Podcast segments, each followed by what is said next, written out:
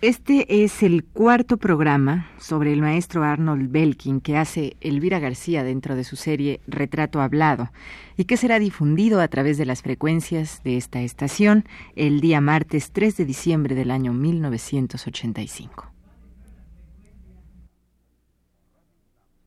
Radio UNAM presenta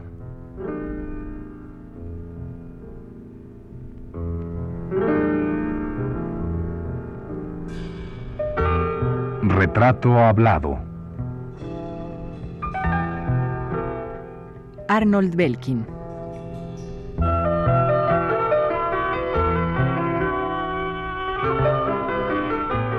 Un reportaje a cargo de Elvira García.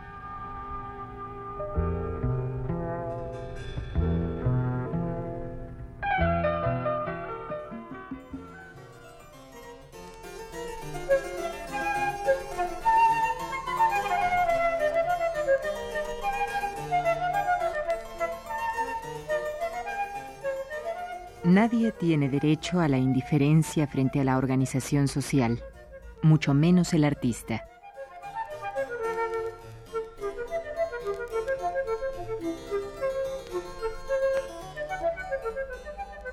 Esta frase apareció en los cinco números de la revista Nueva Presencia como uno de los postulados del grupo Los Interioristas, que se integró a principios de la década 60 y del que formó parte Arnold Belkin artista del que nos hemos ocupado en esta serie.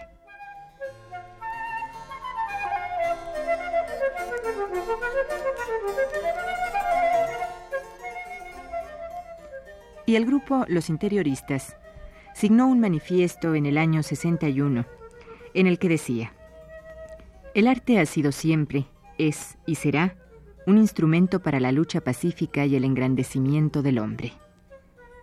Arnold Belkin ha hecho de la pintura un medio de denuncia y reivindicación de los grandes luchadores del pasado y del presente. Así pues, a partir de los años 70, Arnold Belkin ha orientado su trabajo a la realización de cuadros de grandes dimensiones, dípticos y trípticos, murales transportables y murales plasmados sobre las paredes, a los que él mismo ha llamado muertes históricas, entre las que podemos mencionar la masacre de Milay la muerte del Che Guevara, los hermanos Cerdán, la lucha continúa y más recientemente traición y muerte de Zapata y el asesinato de Rubén Jaramillo y su familia. En todas estas obras está presente una conclusión que nos da la lectura de sus obras. La muerte no como accidente o hecho natural, sino la muerte con violencia, la muerte por asalto, la injusticia y la muerte.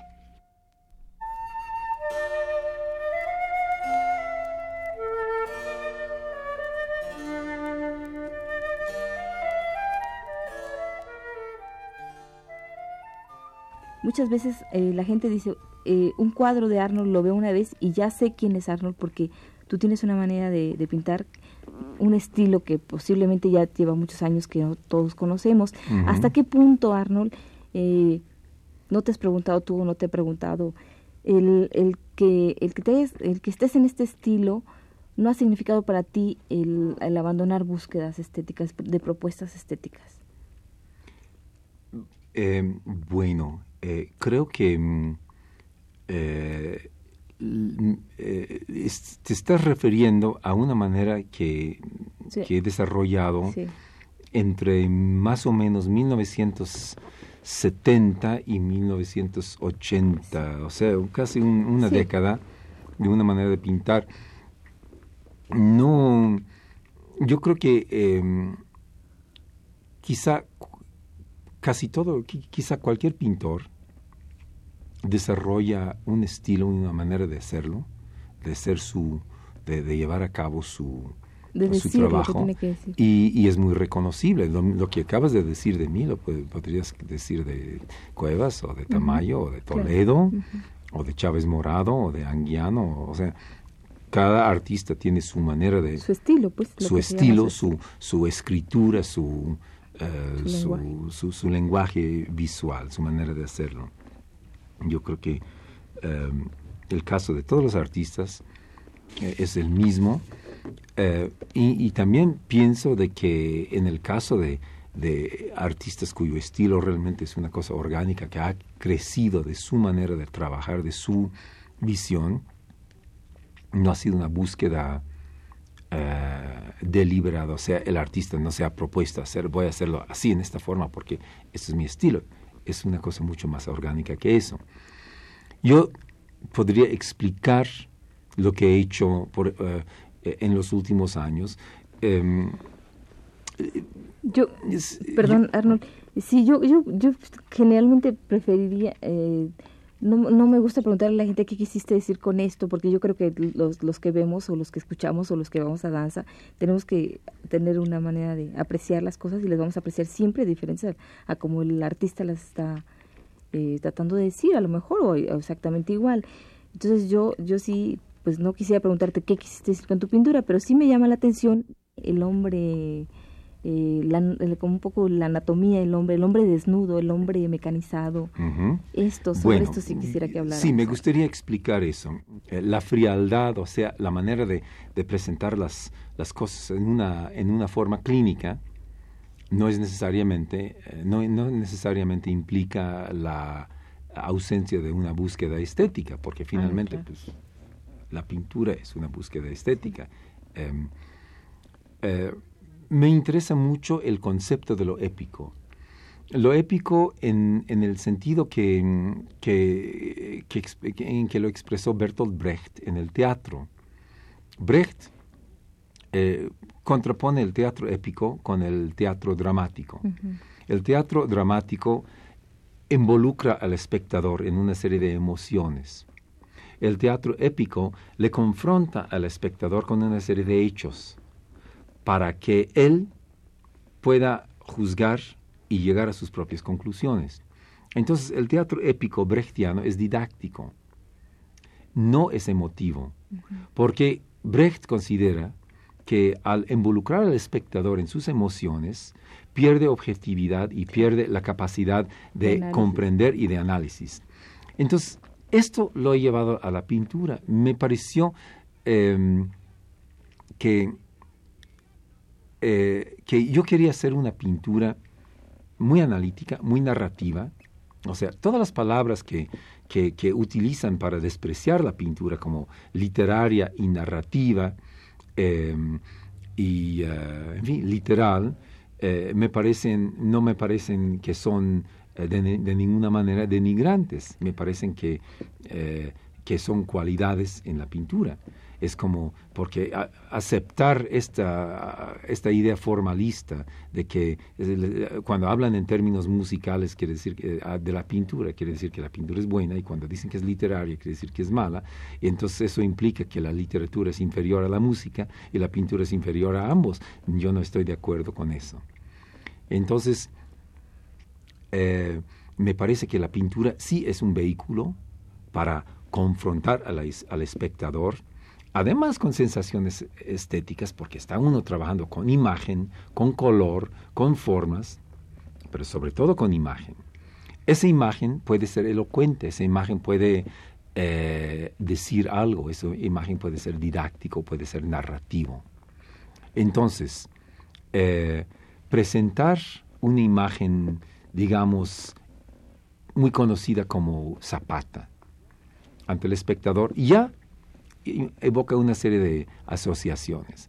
Pero mi intención es hacer una especie de rompimiento, lo que llama Brecht en el teatro brechtiano eh, el efecto de distanciamiento, hacer un, corte tajante para que el, mismo espectador no, no, no caiga en un autoengaño de creer que lo que está viendo es, es realmente un melodrama o un, un dramón, sino que es un corte que, que, que, es como un baño de agua fría o, un, o un, una interrupción una y, lo que, una decisión y, es lo que produce el efecto de distanciamiento o el efecto de la frialdad o uh, y que es lo que lo que causa que el arte sea un poco más didáctico y menos emotivo. Y lo hago mediante el uso por ejemplo de de pronto de abrir una figura y que se vea la estructura interior o geometrizar la figura y darle un sentido cibernético o utilizar herramientas de trabajo como la brocha de aire y el proyector eléctrico que causa, que crea una imagen casi de ciencia ficción, son posibilidades que tenemos en la pintura. La pintura no tiene por qué ser pinceladas gruesas y suculentas como se pintaba eh, en la época de Van Gogh.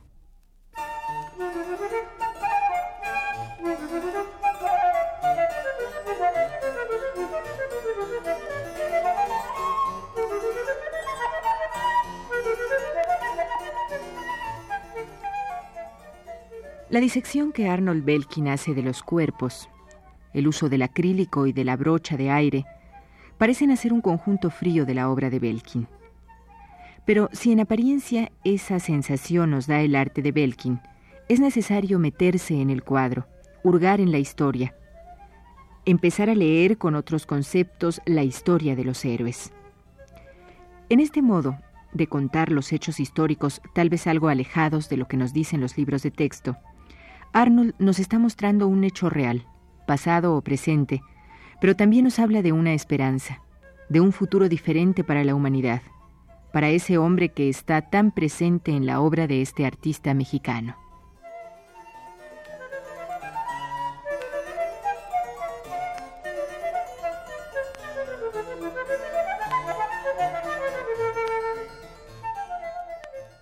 He utilizado mucho la fotografía Em, el introducir una imagen fotográfica dentro de un, junto con una imagen pintada causa, yo creo, un efecto similar a, esto que se llama el efecto de distanciamiento en el teatro.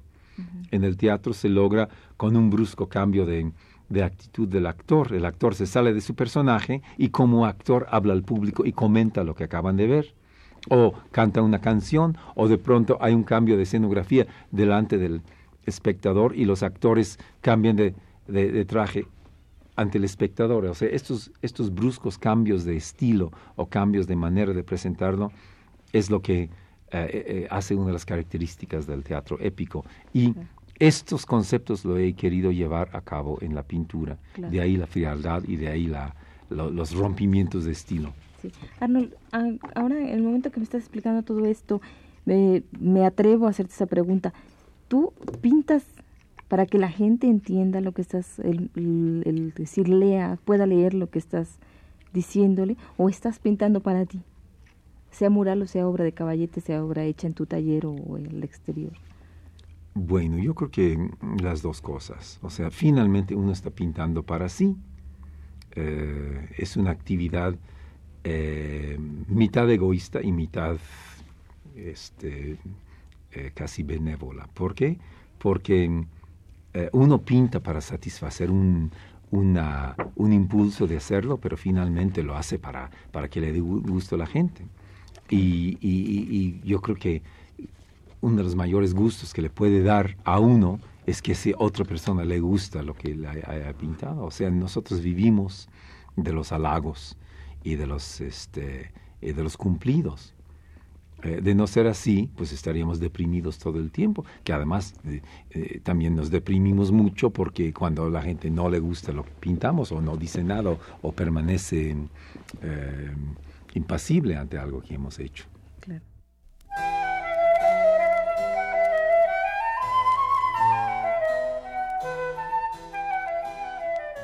Arnold, vamos a hablar un poquito de los premios. Bueno, yo destacaría destacaría el, eh, el más reciente, si es que no ha habido otro más, el que obtuviste en la primera Bienal de La Habana, el premio de adquisición, además fue, ¿no? La primera, no, no fue adquisición, ah, yo lo doné. Adquisición, lo donaste. Sí. Eh, este, este es el premio y, y, me parece que hay otros más por ahí. Pero bueno, ese es el más... Eh, eh el premio de la, este, de la Bienal de la Gráfica Latinoamericana en San Juan, Puerto Rico, creo que en el 1974. Son los que más te... Y el Premio Nacional del Salón de la Plástica Mexicana en 1963. Yo nada más por mencionar los recientes, porque nosotros nos hablaremos después. Pero, la, eh, la, más, la más reciente y la más, eh, la que realmente me conmovió muchísimo fue la de la primera Bienal de La Habana, que, fue el gran premio Wilfredo Lam. No fue premio adquisición, pero yo opté después por donar mi díptico a, al Centro Cultural Wilfredo Lam en Cuba. Y, bueno, sobre este premio, eh, es la obra es Zapata, ¿no? Es el Zapata que, que, que, obtuvo... Es un gran, es un díptico. O sea, son dos grandes lienzos, casi murales móviles, que forman una sola obra. Uno se llama Traición y muerte de Zapata y el otro es el asesinato de Rubén Jaramillo y su familia. ¿Y, Que este son dos aspectos de la, de la misma este, persecución y matanza de Zapata. O sea, Jaramillo, que fue zapatista, lo mataron en 1963 con, todos con sus sobrinos y su mujer, y era zapatista, y ahí mismo en el estado de Morelos lo, lo mataron. Entonces son dos aspectos de una, de una, lucha. Claro. Lo que pasa es que todavía Jaramillo es muy reciente como para incorporarlo a las, las luchas de reivindicación, ¿no? Yo creo que poca gente, tú y otras gentes hablan de Jaramillo y... Eh, sí, que yo sepa, yo, yo no conozco ninguna otra obra de pintura que haya tratado, no quiere decir que no existe, porque seguramente sí, yo me gustaría ver qué más hay de iconografía de Jaramillo, pero es interesante que eh, yo estaba con la idea de pintar un gran cuadro épico sobre la muerte de Zapata y le propuse a varias personas que me escribieran un guion, porque muchas veces se puede trabajar un mural como se trabaja una película, inclusive alguien que escribe un guion. Eh, le había planteado el guion a, la IDEFOPA y pues no, no lo hizo. Y eh, eh, así a varias personas planteé la idea de un guion, creo que bueno, a Elena Poniatowska le planteé un guion de otro tema que todavía está pendiente, que es sobre el 68 y el Tlatelolco. Pero cuando conocí a la poeta Verónica Volkov eh, y nos hicimos amigos y empezamos a una serie de pláticas muy interesantes, le dije que si no quería escribir un guion sobre la muerte de Zapata. Y me dijo que sí. Y dos días después me habló por teléfono y me dijo, no puedes pintar la muerte de Zapata sin pintar la muerte de Jaramillo. No se me había ocurrido, pero casualmente tenía un libro sobre Jaramillo en mi biblioteca y lo busqué y ahí había un capítulo que se llamaba Las tres muertes de Zapata. O sea, el autor eh, decía que la primera muerte de Zapata fue cuando mataron a Emiliano Zapata en 1919. La segunda muerte de Zapata ocurrió cuando mataron a uno de los zapatistas que se llamaba Chico Franco. Y la tercera muerte de Zapata, según este autor, fue cuando mataron a Rubén Jaramillo en 1963.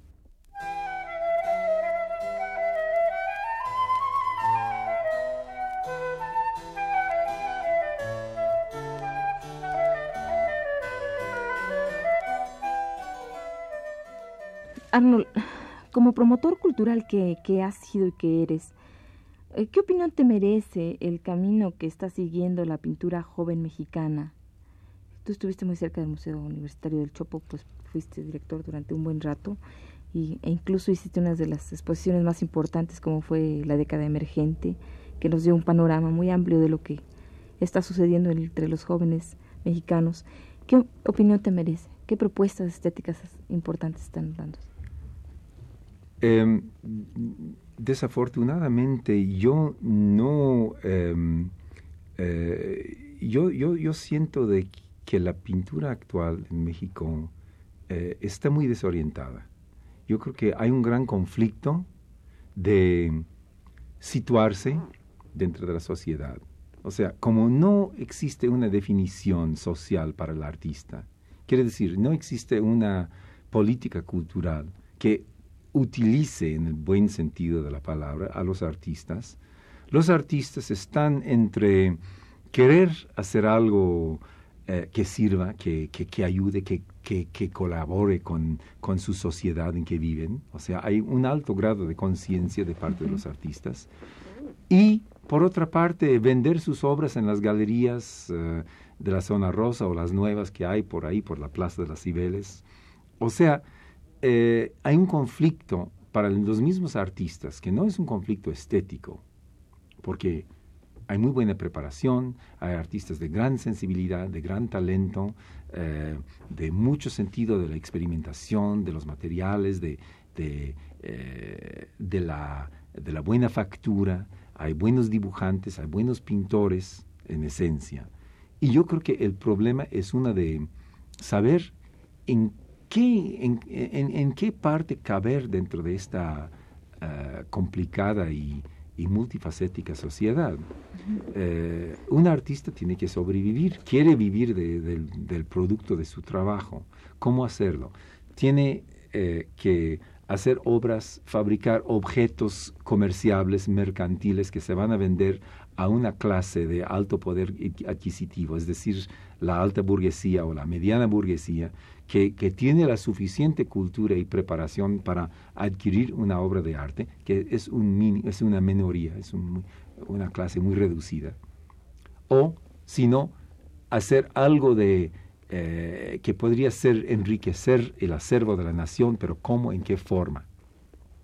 Ahora, en, eh, frente a esto, sí, eh, actualmente eh, se han creado muchos salones y muchas oportunidades para que los jóvenes expongan. Y eso, eso ha sido, bueno, hablar de bueno o malo es relativo, pero ¿eso no crees que ha hecho un poco de daño a los jóvenes? Pues puede ser. Yo, yo creo que ahora cualquier joven que ha egresado de, de las escuelas de arte o que ha empezado a, a pintar y a, y a grabar o a esculpir, tiene una cantidad de oportunidades que, que no, no, no, existía antes. O sea, hablamos del grupo Nueva Presencia, teníamos en esa época apenas 30 años cuando empezamos ahí y, y, y, no creas que tuvimos tanta difusión y tantas oportunidades.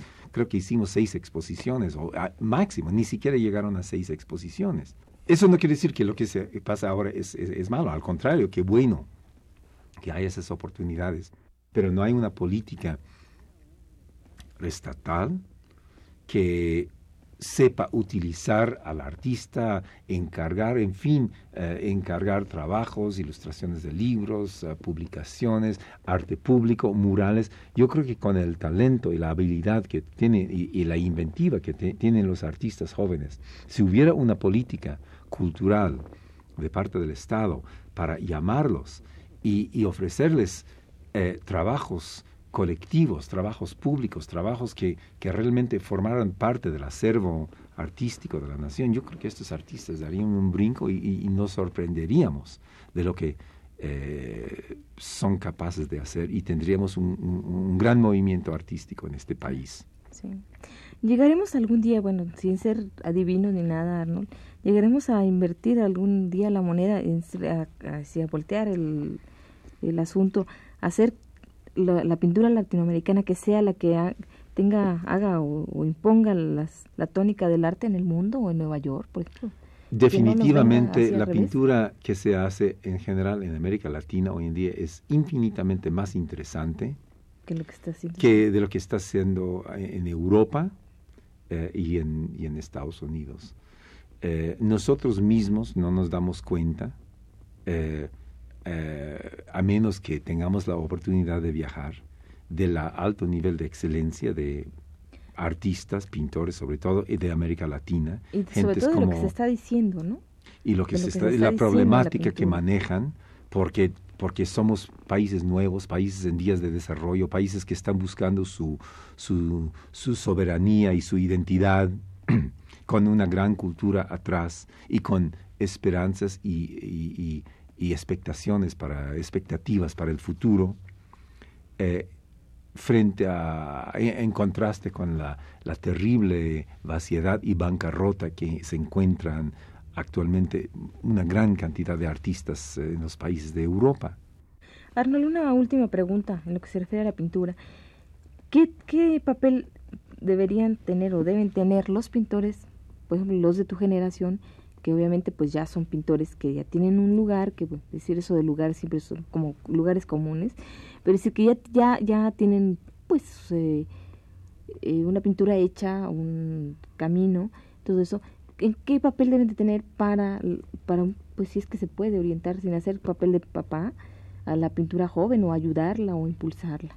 Yo creo que mm, hacer nuestro trabajo en la forma más... Eh, honrada eh, que se pueda y estar abierto a, a que los, los, jóvenes tengan acceso a, nuestra obra y nuestra, a nuestra información.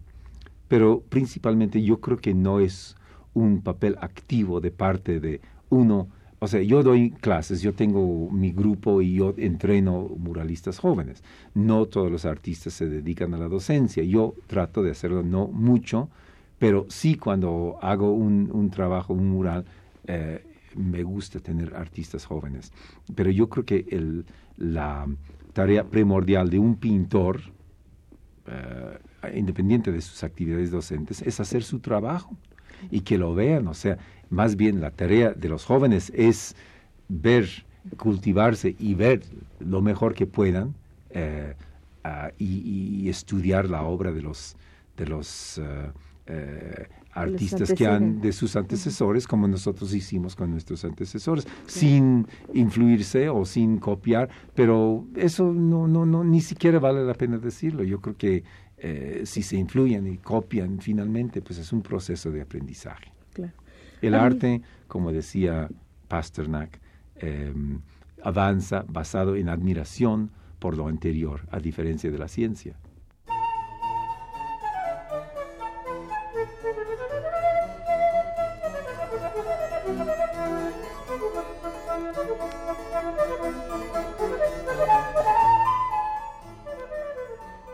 Finalizar esta serie, y ya que hemos hablado del hombre como elemento fundamental del arte de Belkin, queremos cerrar la emisión dándole voz a una gran poeta, por algunos olvidada, por otros desconocida, cuya obra la hizo estar en la España franquista, acosada por el régimen, escondida acaso, pero que desde aquellos años cruentos y hasta hoy ha quedado en nosotros como testimonio de la lucha del ser humano, de la lucha del hombre. Así pues, leeremos para ustedes, de Ángela Figuera Aymerich, un fragmento del poema Creo en el hombre.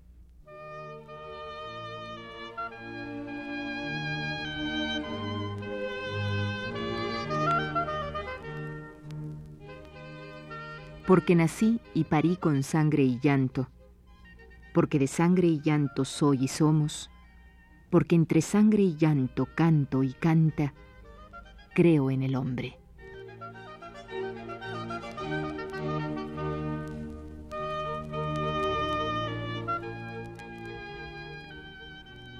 Porque camina erguido por la tierra, llevando un cielo cruel sobre la frente y el plomo del pecado en las rodillas, creo en el hombre.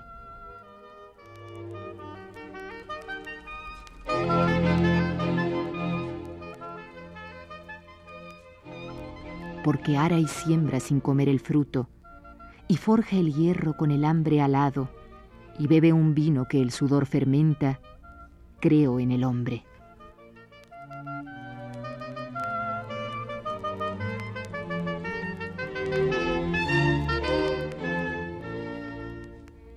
Porque sus manos torpes y mortales saben acariciar una mejilla, tocar el violín, mover la pluma, coger un pajarillo sin que muera, creo en el hombre.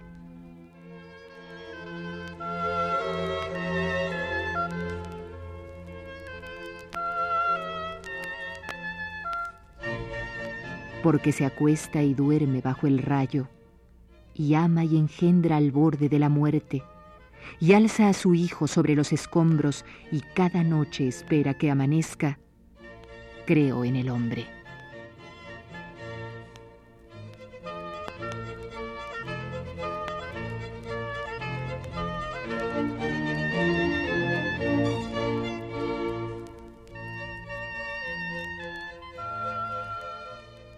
Esta fue la cuarta y última parte de la serie dedicada al pintor Arnold Belkin. Gracias por su atención.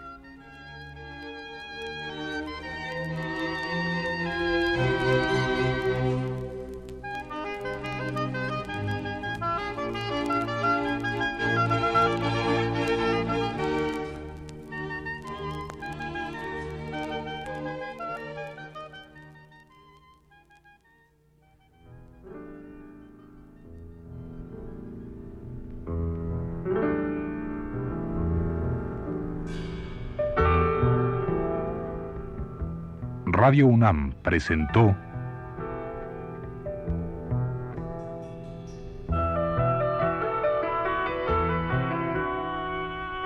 Retrato Hablado.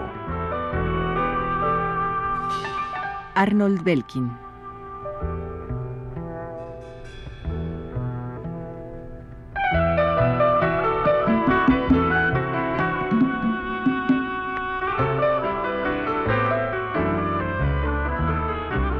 Reportaje a cargo de Elvira García.